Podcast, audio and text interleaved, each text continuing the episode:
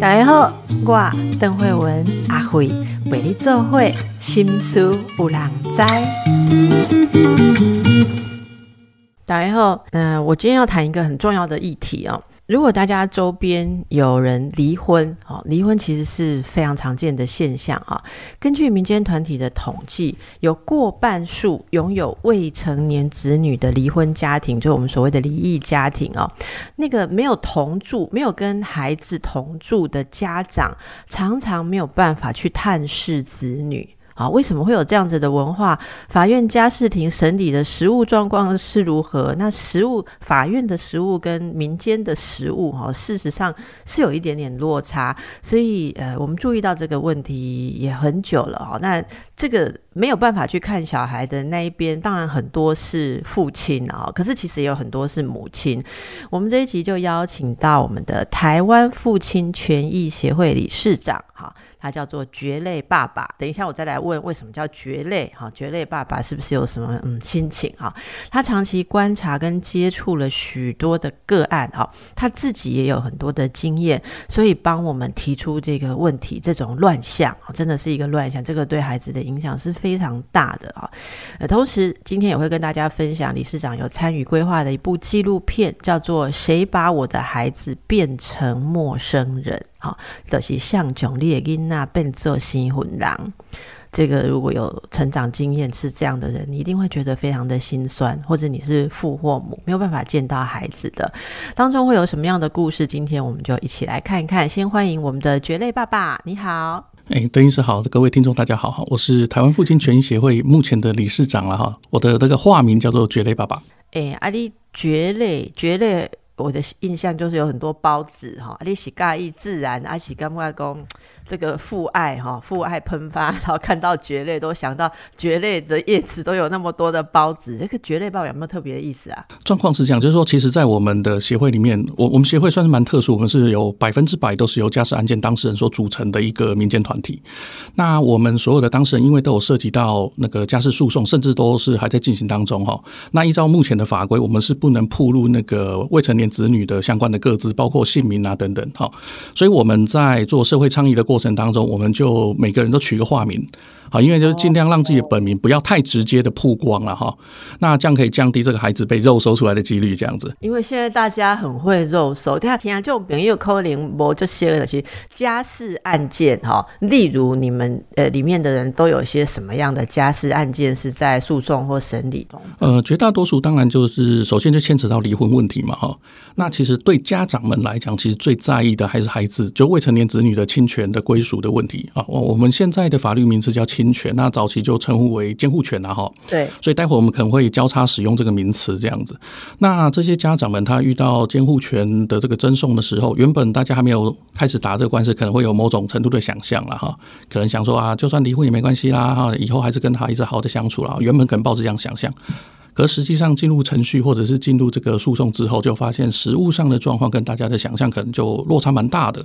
那这待会应该就是会陆续谈到这个问题。所以你刚刚说，呃，我打断你的地方，您是在说，所以大家都会找一个化名，对不对？好。那这个化名可以透露出什么样子？你你自己有什么特别的心情？说说你的例子好不好？因为我知道你也是十几年没有办法探视孩子，对不对？呃，我自己的话是十一年了哈，大大约十一年左右。那我们每一个当事人或者我每一个会员在取化名的时候，都有一个自己一套的逻辑啦。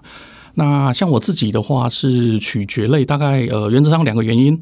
啊，第一个是说这个蕨类哈，它通常生长生长在这种阴暗潮湿的角落嘛哈，但是它生命力是很顽强的啊。就是说，也许我们呃某种程度上人生的某个阶段跌倒了或者被打败了，可是我们就是继续的不屈不挠啊哈，我们要去抵抗的这个这一个乱象或者是不公平的这个制度了哈。那第二个这个说我取这个名字其实跟我孩子的这个姓名有点关系啦。哎，所以我当初就取这一个这个化名。那在我们其他的团体的成员里面，每个人取化名的逻辑或者是说，呃，这个角度不太一样。比如说，有的人他取叫呃这个土豆爸爸，好，那可能他女儿的这个小名叫土豆。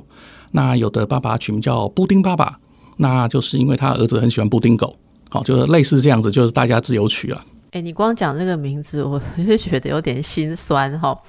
可以分享一下，呃，你们几个好，尤其是纪录片当中会受访的这些情况哈，你为什么会十一年没有办法探视孩子？呃，在我自己的个案里面，其实就是遇到一个，其实，在家事案件非常常见的一个现象，就是说，呃，主老探视的状况。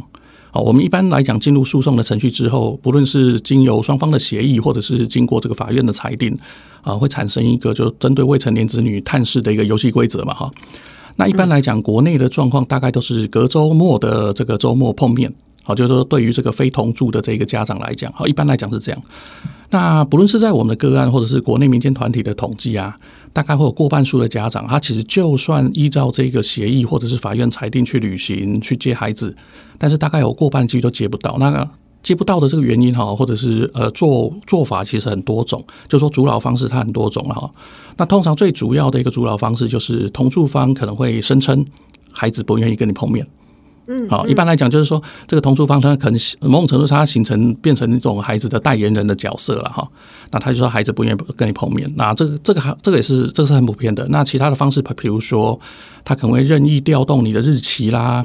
或者是说，在你探视的日期的时候，可能就人间蒸发啦，好，然后不联络啦，哈，或者是说，呃，这个搞呃搞这个消失啦，好，或者是带孩子去参加其他活动这样子，哎，所以这其实目前乱象的话，其实就是真的跟民间团体的统计有点媚取了，就是基本上是过半数的状况都遇到这种这种这种乱象这样。那这个法律上没有办法帮忙到嘛？就是呃，如果遇到这种情形，哈，之前前妻或是前夫。哦，做这样子的主，然后探视，呃，一我这一方哈，想要探视孩子的这一方是是没有办法，没没有什么法源或有有有。其实，在我们国家的制度里面，有建立相关的一些维权管道，或者说救济的这个程序哈。啊，目前国内所有合法跟台面上的救济管道或者是维权手段，基本上效力都不彰了哈。我我任意举个例子就好了，比如说，呃，我们今天在法院的程序上去主张。或者是说呃去诉求啊或者指控了哈，这个这个对方啊不论是前妻或前夫不让我们探视这个未成年子女对不对哈？那大部分主要的这个借口或理由都是说孩子不愿意嘛哈。那这些同住的家长就会非常狠心的把这个孩子推到战场的第一线，让他去回答这个问题。啊，就说让这个孩子去去向法院啊，或者去向对方去回答说啊，我就是不想跟爸爸或妈妈出去这样子啊，今天不想出去，那我很讨厌爸爸或妈妈这样子。在我们家事诉讼的程序上，这个已经变成一个非常普遍的一种，其实我个人认为是蛮恶质的一个文化，就是说把小朋友武器化，好让这些未成年子女去面对这样的一个问答。那通常这样的未成年子女呢，因为他跟同住方呃要长期的居住或者相处嘛。那这样的小朋友，他本身会有一个呃忠诚的议题的压力，或者是说一个为了求生存的一个自保的一个压力存在，所以通常他的回答会比较倾向于同住房。那对于不不同住的这些家长来讲，其实他是没几乎是没辙的。为什么呢？因为他不太可能说，我们都经常这样开玩笑跟举例哈，就说。这样的一个同呃非同住方啊或探视方的家长，他不太可能说啊什么半夜哈什么潜入到这个同住方的家里，好然后去偷录音说这个同住方正在洗脑或离间这个孩子嘛哈，不太可能这样子做。所以这样的一个做法，它会变成说对于被阻扰的家长来讲，他是相当难举证另一方有阻扰的，哎就哎在在实物上的诉讼会变成这样。那这是因为它是因应我们国内的这个基本的诉讼的逻辑跟规则嘛？因为我指控对方有阻扰，那当然要由我去举证说对方真的有阻扰。对，可是这样的一个呃离间、洗脑或者是影响孩子自由表达意愿的这种状况，它通常都是发生在那个同住方的环境或者家里嘛。所以对我们其他的家长来讲是相当难、相相当难以举证啊。所以在这些维权管道上或诉讼程序上，其实大部分的家长都会陷入这样的一个困难。所以这样子的人数哈有多多哦？来跟大家报告一下我们看到的数据。根据二零一七到二零二二年儿福联盟。现代妇女基金会都做过多次的调查哦，等一下再请这个绝对爸爸帮我们补充评论一下这些数据哦。那依照不同统计基准或访问调查的期间，国内的离婚家庭啊，大概有五到七成的非同住者，就是俗称探视方啦，就是小孩没有跟他住的这一边的的家长是很难或是无法跟未成年子女接触或探视啊，这个是。社会问题存在相当久了，而一些家长为了控制孩子，或是在诉讼当中取得对自己比较有效的结果，会所谓抢走子女。哦，呃，直接直接抢走、带走、阻阻扰子女跟另一方接触，或是刚刚讲的呃洗脑了啊，灌输一些呃子女一些比较极端的不想跟另外一个人接触的想法，甚至逼迫孩子上法院做伪证，导致孩子跟另外一方亲子关系断裂，儿少权益受损，跟儿童创伤。国内也有把这个儿童创伤哦翻译为童年逆境啊，叫 ACES，就是 adverse 哦负面的 childhood 的童年 experiences 经验。不止家事案件，也有增加了很多民刑事案件。不管是对孩子、家长、社会来讲，可以说是全书的局面。这里头大家看到很多像名人案件啊，这不是只有不探视，甚至是。善待就把孩子带出国带离，呃，这个其实大家都知道的新闻啊，李克太太、李克先生啊，王力宏、李静蕾啊，夏克立、黄家千、福原爱、江宏杰，还有今年媒体大家很注意到的是什么？意大利商人跟詹姓空姐啊，这这些情况跟这个数字依您来看是很符合您您周边呃这个抽样看到的吗？有这么高比例吗？就是我我早期哈，我我个人刚好提到说，我十一年没有办法探视嘛哈。那在我的前妻把孩子善带走之前，刚好就是发生贾静雯事件。当年的这个当时的贾静雯的这一个先生嘛，然后，这个孩子的爸爸就是把他们女儿带出境，我记得是带到美国嘛。然后当时的贾静雯是无法探视的。那当下在发生这个事件的时候，就我一个普通的民众，我那时候还没有涉入到这个议题的时候，我会觉得哦啊，我知道有这个事件，然后我感觉。呃呃，这个我觉察到，我理解到了。可是我那时候的感觉是说，好像这种是名人事件嘛，哈，然后感觉离我很遥远这样子。一般的民众会有这个错觉。那事实上，这样的一个事件是普遍在我们生活周遭的。那为什么我们会没有感觉呢？嘿，那我这几年的这个跟很多当事人这一个，无论是讨论啊，或者我们自己的归纳结果是这样，就是说。这个议题哈，它有一点点像是三四十年前的女性被家暴的议题一样，好，就是说当时的这个呃民风比较保守。然后还是别当讲，对啊，对对对啊，然后这现在讲出来，人就刚刚讲，你也可以用爬，一定是你个。哎，对对对对对对。啊，这现在的观念，我想就是说，你会人家不让你看小孩，一定你是一个很是是是，没有错没有错没有错。哎，对，邓医师讲的是对，就是说很多当事人会有点开始就是产生这种羞愧感，不好意思讲，或者是说他某种程度上觉得这个脉络太复杂，他懒得去解释。所以其实很多遇到这样子状况的一个当事人，他其实不见得会跟周遭的亲朋好友去分享。所以这样的一个讯息，它某种程度上它是很封闭的，所以这也是促成说我们要去组成这个民间团体，开始去倡议，或者是某种程度上去捅这个马蜂窝的一个原因呢，就是说我们要不断的去宣导，呃，这样的一个行为是错误的，然后这样的行为其实很普遍，然后需要各方或者是说公部门一起来关注这个议题，这样子。其实你讲的这个，我来举一个例子啊，呃，这个纪录片我们刚刚一直提到的。诶，这个规划的这个纪录片叫《另一种注目》，是哦，是另一种。我们跟静新闻合作的哦，是好静新闻。那像这里面除了蕨类爸爸有受访，还有一位是女性，这是妈妈哈，晴天妈妈。晴天妈妈是什么情形？呃，晴天妈妈的呃，我先说明一下我们那个纪录片的这个拍摄的这个缘由好了哈，就是说我们自己协会有拍摄一部纪录片，叫做《谁把我的孩子变成陌生人》。啊，那这部纪录片因为涉及到蛮多当事人的隐私，那事实上拍的是蛮第一线实战真实的状况，所以我们这部纪录片我们通常是采取这个实体播映啊，就是等于是闭门放送哈，它并没有公开的一个播映。那我们通常是跟社服团体或民间团体合作，然后到处巡回的去播映。那刚呃邓医师提到是我们跟进进新闻合作的另外一组纪录片啊，这个他们是取名叫做《家的进行式》。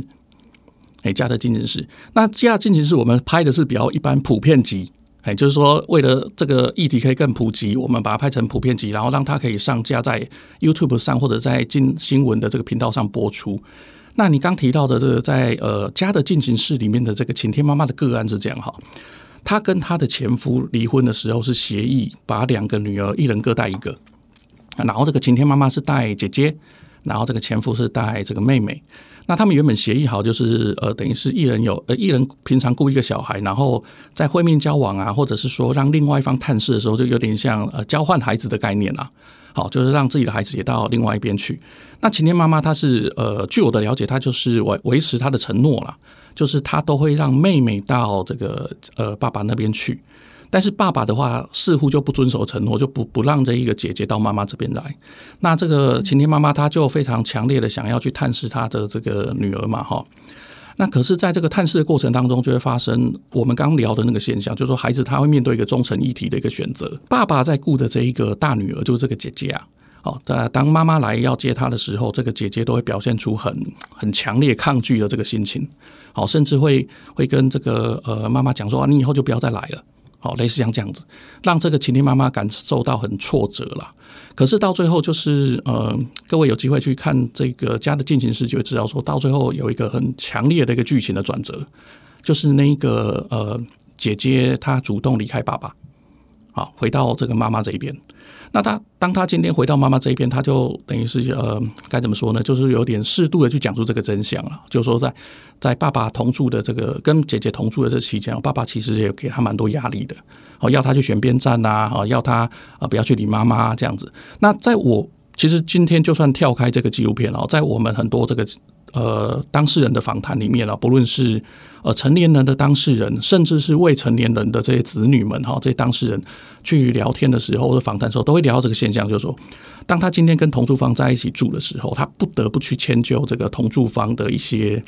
呃指挥了哈。对，那个蕨类爸爸，我我们。可以想象这个情况很多，我们让大家休息一下哈，call 一下亲朋好友进来听我们节目哈。等一下我下一段来请教这个互动可能是怎么样，好，小孩子可能受到什么样的压力？我们继续来请教蕨类爸爸。刚才说到这个家的进行式里面，纪录片里面，晴天妈妈哦，她的呃前夫对同住的那一个女儿小孩施压。一直到后来才知道真相，这种情况就您所见的同住的父母对未成年子女哦。呃，可以是什么样的互动？孩子是承受什么样的压力？呃，首先，当然我们也不希望说一竿子打翻一船人呐，因为我相信还是会有那种呃亲子观念非常正确或者是呃乐乐观的这样的一个家长，好好的去带他的孩子，让他的孩子跟另外一方接触了。我相信有这样的家长。但是以国内的状况来讲，似乎过半数的家长或者是同住者，并不是持有这样的一个心态或作为。那通常会有怎样的一种离间或施压的手段呢？我们我们先讲比较那种粗鲁的哈。或者是说比较低阶的这样的低这种方式，通常都是呃，比如说直接性的一个怒骂，或者是说呃讲的很明白，比如说啊，你就是不要跟爸爸或妈妈出去，好，或者说你就不要再去理爸爸或妈妈，这种是很直接的。那我近年的话，我们从其他的一个专业工作者的这个呃讨论中，也有慢慢的理解到说，有一些的施压的手法，它越来越隐晦化。就是说，有点像情绪勒索那种模式，就是说，他对他也许不是很直接的阻止，比如说，哎，他还是放任这一个小朋友跟另外一方接触，可是只要到了这个会面交往日的时候，这一个主要照顾者他可能就是，比如说啦，举例啊，就是扮扮这副臭脸，嘿，然后呃，完全不想去参与这个话题，那这个孩子他就会在隐形当中去接受到这样一一种很强烈的暗示，而且这样的一种做法哈。在诉讼，或者是说你在维权的实务上，你更难去举证了。很像验不到伤的家暴。对对对对对，所以我们其实有一个很重要的倡议主轴，就是说，像这一种，不论你是直接、间接、隐晦或者是明确的这一种施压，哈，其实我我们希望民众要慢慢去理解到，就是说，这样的一种离间施压，它本身就是一种精神儿虐。假设这样的一种观念，或者是说，呃呃，这种民众的认知，他没有建立起来的话，大家会觉得啊，这根本就没什么啊，对啊，我我只是一两次没去啊，又如何？或者是说啊，爸爸妈妈妈这样子，可能也是属于他合理的管教范围嘛，哈。假设我们这样子一个放任的态度持续下去的话，这样的现象只会越来越多了。那刚刚在呃。中间休息的时候，邓医师有谈到，就说：“哎，怎么会？呃，台湾哈，就到了二零二二年都还有这种状况嘛？哈，那就怎么会无法可无计可施啊？对啊，对啊，就就就我们的理解是这样，就是说，虽然我们目前的社会文化、家庭文化普遍来讲都越来越朝向呃开放或进步的这条路上在走了哈。”可是这个议题，它它本身就是刚我们聊到说啊，当事人会觉得拍谁啦更小了哈，会觉得啊不好意思谈了，所以它某种程度上，它它形成一种很特殊的一个存在，就是它其实很普遍。但是大家却却没有在聊这样子，所以我们现在就是站出来说，希望每一个当事人哈就要把自己的故事说出来，好让这一个议题的改革可以慢慢朝向一个正向的一个滚动去前进。目前我们在体制内所建立相关的维权管道哈，呃，比如说涉及到我们刚聊的这些收证的困难，另外一种其实有法院上做事的一个该怎么讲呃一种一种呃固步自封啊，因为假如呃各位听众有点印象的话，可以回想起就是说。呃，两千零四年的时候有一个无异化事件啊，有有有，对对对对对，台巴混血儿哈，那他们的事件其实并不是牵扯到离婚呐，而是说最后要把这一个无异化小朋友哈，他要从台湾要带回这个巴西的时候。那警察要去进行强制执行嘛？好，警察要这个法警要把这个小朋友带走啊，带带到机场交给这个巴西外婆这样。在那个整个这个抢小孩争执的过程当中哈，因为当时的这个所有新闻媒体都很注目这个新闻啊，就把这个抢小朋友啊，小朋友在那哭的撕撕心裂肺啦，好，然后哀嚎大哭这个画面传出去。那当时的法院其实受到蛮多这个名义上的责难。好，其实法院其实它是依法行政，也是依法执行。可是当初留给大家这个印象，好像就觉得说啊，我硬要去，就是法院他硬要去把小朋友从某一方带到某一方，好像似乎是一种会被责难，然后会被大家骂的事情。从此之后呢，法院在针对未成年子女的这种交付或探视的这个强制执行，哈，都变得非常非常的一个该怎么讲，就绑手绑脚。好，所以像在我的个案里面，其实也有去申请强制执行。好，那强制执行其实带小孩啊，现就是说要法院去强制带小孩，现在几乎是不可能的，哎，几乎是不可能。那事实上，强制去带小孩这个动作本身对小孩伤害确实也很大。那法院对对，那很可怕。对，那法院现在有一点呃，就是说取中间值的一个做法，就是说我们有个制度，就是说啊，强制执行的过程当中，债务人哈，就是说这些同住方他只要不配合的话，法院是可以罚钱的。哎，那我们一般外人的想象会觉得说，哎，那罚钱，那应该就会罚了，就对方开始会乖乖的配合嘛，因为罚钱就会痛嘛，对不对？哈。可是，在我们实物上啊，比如说这个罚钱本身呢，通常金额是不会太大的，尤其是初犯的人，好，可能就是三万块、五万块、六万块啊。而且这一个三万块、五万块、六万块，也不是一开始就会罚，好，他会经过一个嗯，该怎么说呢？就是有点算是劝告期或者是观察期的概念。在我的个案里面，我是到第九年的时候。我的前妻才被罚六万啊，就是说他经过一个很长的一个确认的过程，然后确认真的有这么一回事，然后法院也觉得说这个同住方真的是做太夸张了，那法院罚他六万。可是各位要知道哈，这个六万块不是马上就要交出来哦，因为这个六万块本身又延伸出新的诉讼。就是说，这个六万块到底罚的合不合理啊？有没有危害人权啊？哈，本身又跑出一个新的诉讼，所以等到真正这一个当事人他被罚六万的时候，已经到了第十年或第十一年了。那各位可以去想象啊，就是说，我们经常在演讲或办活动的时候都开玩笑讲，就说，哎，假设让你控制孩子，好，你会被罚，可是你你十年只被罚六万，你要不要？结果就很多人举手，但我当然干了，对不对哈？因为这个等于是罚罚钱的效果没有想象中来的那么强烈嘛，好，所以就是就是我们目前虽然有这些维权管道，或者是说相关的程序可以去保障当事人或保障儿少权益，可是通常都是缓不济急，或者是说效果有限。哎，目前的状况是这样，真的让人觉得蛮心痛的。呃，我我这边也想到说，像卫福部他有委托做研究哈，委托是这个应该是社会学者做研究。哎，我们尽量不要有性别的刻板印象啊！但是这个研究看起来，国内会善待小孩的八成是妈妈这一方。好，善待的当下啊，就是把小孩就直接带走，不让他见爸爸嘛，意思是这样嘛？好啊，然后这个不让他见爸爸，其实。跟大家一般人想象的有点不一样哦。这个妈妈善待孩子离开当下，绝大多数并没有说家暴开案，就是他并没有符合一个爸爸有家暴的的例子，我们可以看到绝大多数遭遇这种困境、无法探视未成年子女的是爸爸。这个是什么样的一个社会集体的迷失跟心情？我我觉得是有的讨论的哈。国内每年看起来的话。大概五万多对民众离婚，不不论是两院离婚或是裁判离婚，会涉及未成年子女数推估超过七万人。如果用上面的比率来看的话，哦，每年至少超过三万名的成人、三万名的儿少受到这种事件的影响。这样子的现象，早期很多当事人就是没有办法看孩子的这个探视房哦。选择放弃，而且因为太痛苦，有些人只能够让日子也往前走。因为你，因为就像绝对爸爸讲的，你做的每一个动作都是在给孩子施压。就是说，既然你妈妈不让我看你，我再去一直找你，我去学校找你，或我写信给你，妈妈发现你又是被被骂。然后你又每天在那边日子不好过哦，很多人其实就是放弃。当然，这个放弃也很多是妈妈，就是呃这个小孩子被呃婆家控制住，然后他就放弃。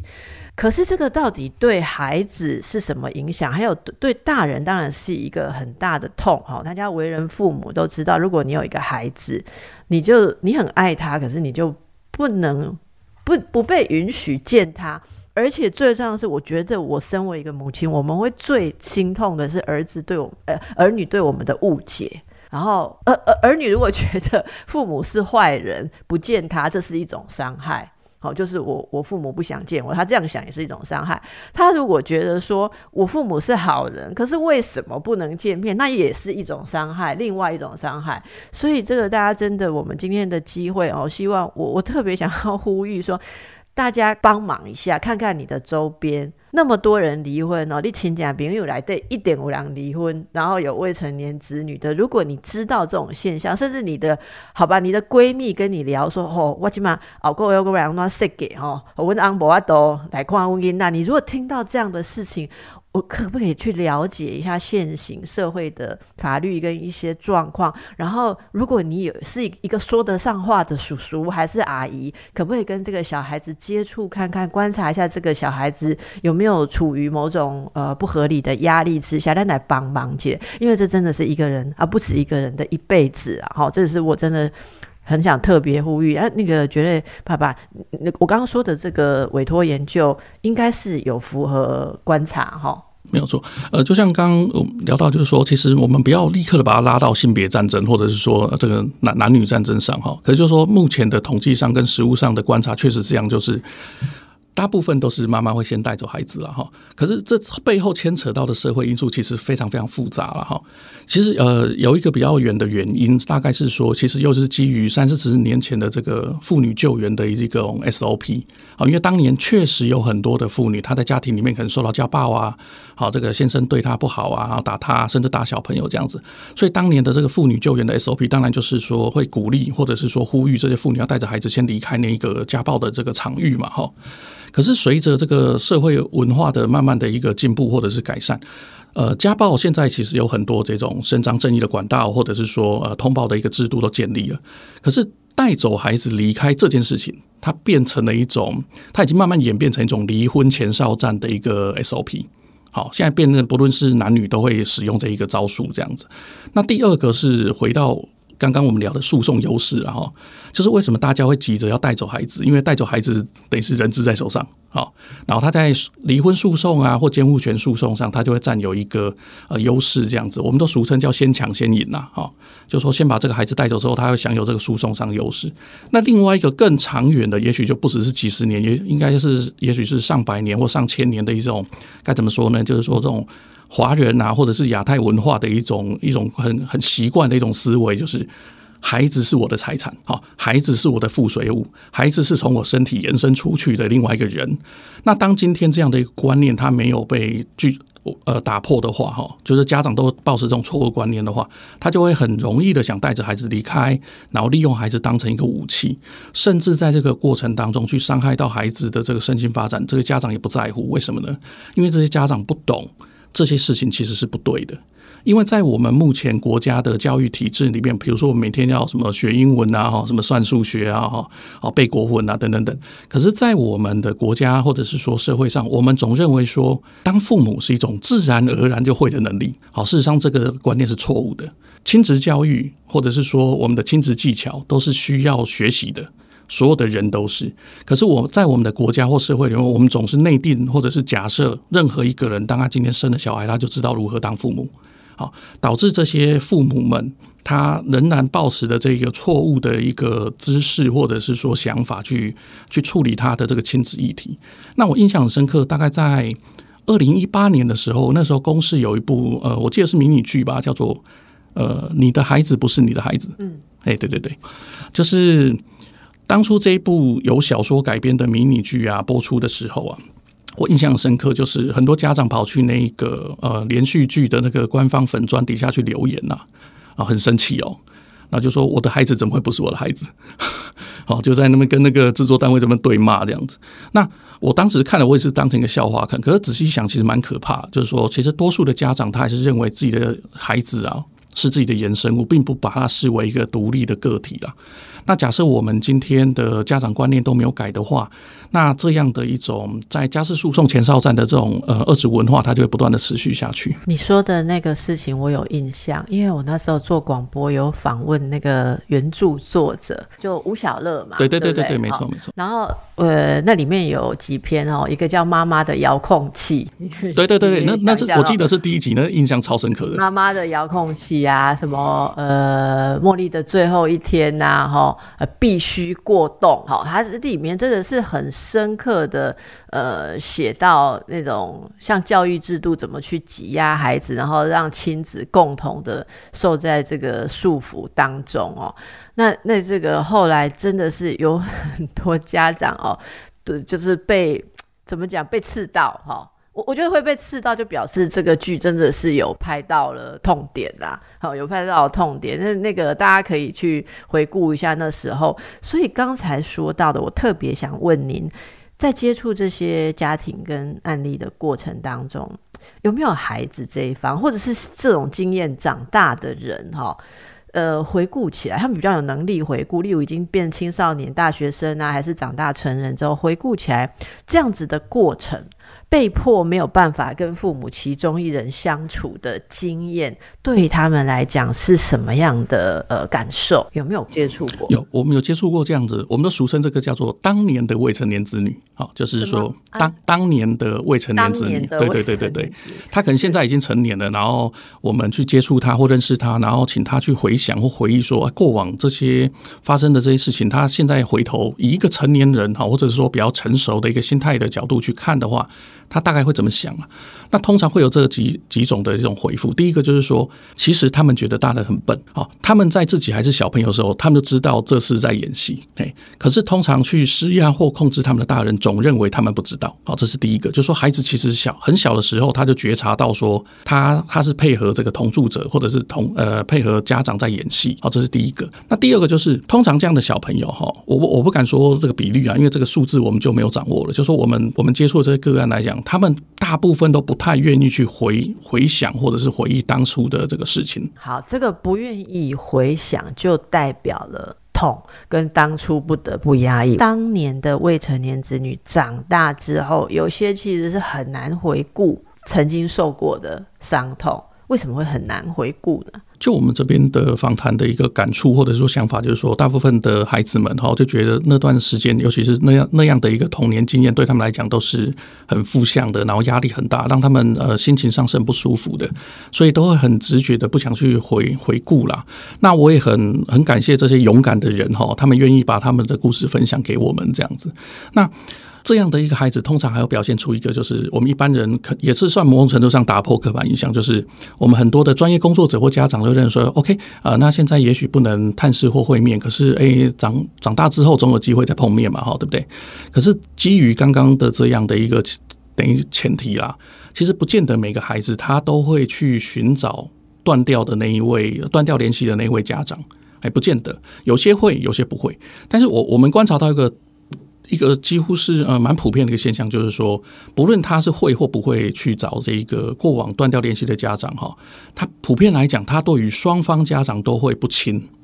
哎，包括原本同住方的这个家长啊，因为原原本同住方的这家长可能会给他很多的压力，什么他就不太呃不太想再去去呃跟这一个同住家长有一些亲密的这一个互动嘛。哎，我们这我们可以理解。那针对那个探视不到的那一方来讲，很多的孩子他会觉得说，好 OK 啊，那我就建立一个基本的联络方式啊，我知道你，你知道我，这样就好了。那也没有再重新的去修复那个关系。那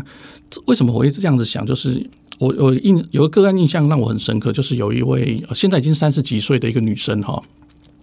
她因为童年有过这样的经历啊，她她长大之后就很想逃离那个同住房，所以她甚至后来都移民了。哎，那可他跟探视方那边后来也没有持续的一个联系啊。所以其实这样的一个悲剧，我我们经常都在形容说，就说那个同住方他短期之内他控制了孩子哈，在孩子的未成年阶段他控制孩子，短期之内他好像赢了，包括赢了诉讼，好，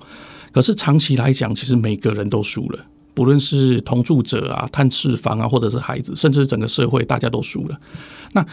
我们刚聊到，就是说那个这样的一个童年创伤或童年历境，哈，带给孩子的这个伤害，不是只有心情上的，比如说创伤或不好。其实按照美国那边的一个实证研究的话，这样子带有这样子受伤的这孩子啊，他长大之后，他生理的疾病的发生率也比一般的儿童来得高。哎，所以真的是到最后，就不只是这个家庭输了，社会也输了。哎，这样子。那我们刚刚讲的那个卫福部委托研究，哈，看到的情况啊，是是什么样的心情哦？会会想要阻绝孩子见前夫或前妻？就是说，我们刚刚那个东西，大部分第就是第一个提到，就跟大家讲，不是你想象，不是都是家暴哦，哈，不让孩子见前夫的，不一定那个前夫就是会打人呐、虐待没。没有哎，可是我我觉得一般民众，我们听众朋友是不是很多都会这样想象？好，想象说不不能不不要让孩子见那个人，因为安全考量哈，因为你爸就是会喝酒会打人啊，哦，这样会有危险。还有就是什么？那那女性这一方最常被。呃，控诉不不能不能见小孩，不配当妈妈，然后就是就他们会用这个名字，就不配当爸爸或不配当妈妈的女性这边最多的理由就是，呃，例如说她是个坏女人，就不像典型的的女人，也许她关心自己的事业还是自己的社交更胜过于当妈妈这个角色，这个是很传统，反正就是你你不配当爸，不配当妈，哈，哎，这个。这个如果不都是家暴，也不是都是特殊案例，那到底是什么心情会不想让孩子见爸爸或妈妈？在实际上的诉讼上，我我想就是说，双方在争执过程一定会呃台面上或表面上讲一套冠冕堂皇的理由了哈。那实际上在台面下，或者是每个当事人的心里，其实会有各种的盘算，或者是说呃各种的规划这样。比如说我们刚聊到这个诉讼的规划，因为他控制这个孩子，他才会诉讼上的利益嘛哈。另外一种就是说，因为离间或洗脑，这这种恶质行为真的是太普遍了。那当他今天对于孩子去施压，不论是直接施压或间接施压，然后怎么样的洗脑，他总会害怕这一个最标准的证人啊，因为孩子就被被洗脑，孩子其实本身就是证人嘛，哈，他很害怕这个证人把这个真相讲出去。所以，当他今天有点像该怎么说，就是说他头洗一半了，他头一定要洗完。好，我已经开始离间了，我已经开始阻扰了。那继续阻扰下去，带给我的短期利益才会最大。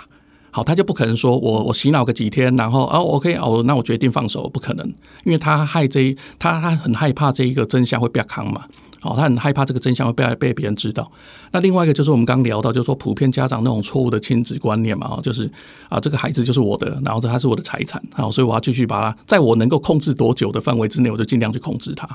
好，所以所以一般人这些人心里面并没有那种说，孩子如果失去了父母一方的关系，对这小孩子会不利，就像植物生长，阳光、空气、水，它不能少一个。就很多人没有这种观念，是不是？没有这样观念的家长，很可能是占大多数。就算在我们今天，不论是网络资讯啊、什么书籍啊、出版物啊、电台节目，对不对？哈，都不断在倡导这种观念，可是不具备这样观念家长，仍然是大多数。所以，我们这种儿童心理成长的教育推广者哈，我们家做心理做料盖茶做料播告后，我告我觉得你讲的是我们要很好很多检讨。我我想到有人哈，呃，是他的孩子大概在差不多有点想法了，九岁八九岁的时候。呃，父母呃，就是夫妻夫妻离异啦，就父母离异。可是小孩子已经有点想法，所以小孩子自己有归咎。好，比方说小孩就归咎说啊，这是呃爸爸的错，这样子。好，哎，大概认为他有有，这是很常见的。譬如说爸爸有其他的女朋友啦，还是怎样哈，还是爸爸很少回家，哎，工作很忙，不关心，就有小孩就自己归咎于爸爸。而父母离婚之后，两个小孩都不要去见爸爸，哈。我就有看到妈妈是呃把他们找来，然后好好的跟他谈，好跟他讲说，爸爸会很少回家，或者说也许有女朋友，这个事情很复杂，而这也牵涉到爸爸跟妈妈合不合得来。好，你看爸爸跟妈妈个性有哪里不一样？好，不一样，所以我们两个在一起可能聊天聊得不开心。好，所以这个跟你们其实是没有关系，但是你爸爸是非常爱你们。那小孩有时候会做，诶，大人会测试小孩。我想跟大家讲，作为一个精神科医生，我跟你讲，小孩也会测试大人，是是谁温呐。尤其是已经是稍微有点想法，我说像九岁、十岁的孩子，他们会 test 一下妈妈的口气，然后妈妈这样的时候，小孩还会讲说：“你讲呀给，你真的愿意我们跟爸爸好吗？因为爸爸现在是你的敌人。好，你你跟他吵架的时候，不往明看你大声瞪斗瞪意，对不对？”这辈子都砸了哦，他他们会探一下，然后他妈妈要持续的跟他呃。保证，然后每次到会面交往的时候，即使孩子有一点啊，不要，因为孩子那个有时候是近乡情怯，你知道吗？就失去了爸爸在日常生活当中里面，他现在六日要去见面，爸爸们在那边猛下，然后到底爸爸的表达有没有技巧？有有时候这个突呃突然来探视的一方表达很多的关爱，小孩也会紧张有压力。有时候就故作自然，小孩又失落，觉得说你两个礼拜才见我一次，你没有更高兴一点？好，那有些小孩更会。在这边就是父母的缝隙里面啊，想要逃避一些什么学习的责任啊，哈，或要一些什么山西产品啊，哦，不然爸爸跟妈妈来车拼，谁要买最新的手机给我？这小孩子天真哦，本性，所以在这个夹缝当中，小孩子自己拒绝去见另外一方，其实我们应该要呃。如实的去观察跟评估，如果你的前夫前妻不是真的会伤害小孩的话，哦，其实要去鼓励小孩。不是有些人说我没有洗脑啊，是我的小孩自己说他不去的心情里面，他是过度的替你想了，或者说过度的幻想你们之间的争执，他不想去面对。小孩子很怕父母之间的争执，因为就拍做狼哎啦。哦，这是我真的辅导很多案例，今天。也提出来给大家参考一下。好，时间的关系呢，我们今天先请教呃，绝类爸爸到这边啊。这个纪录片大家已经可以看得到了，对不对？对，是是是，我们跟静新闻合作的这个纪录片叫做《家的进行式》，那大家可以 Google 一下，或者到 YouTube 的那个频道上去搜寻。那总共有上下两集，各二十分钟左右。好，那大家观看。然后李麦公啊，问到今后啊，我听众朋友可能也讲吼啊，这我唔免看啦吼，因为我为着阮囡仔，我拢在啉奶阮翁吼，我者我想要离婚，我唔敢离，所以我不用看。不是，你要为你的亲戚朋友看一下，我们一起来帮助这些家庭。好，如果大家想听绝对爸爸讲更多，你们留言好不好？YouTube 在我们节目留言说，各位听够卡贼，那我们请绝对爸爸再来讲更多今天没有听到的故事跟案例。谢谢你，谢谢，谢谢，谢谢各位。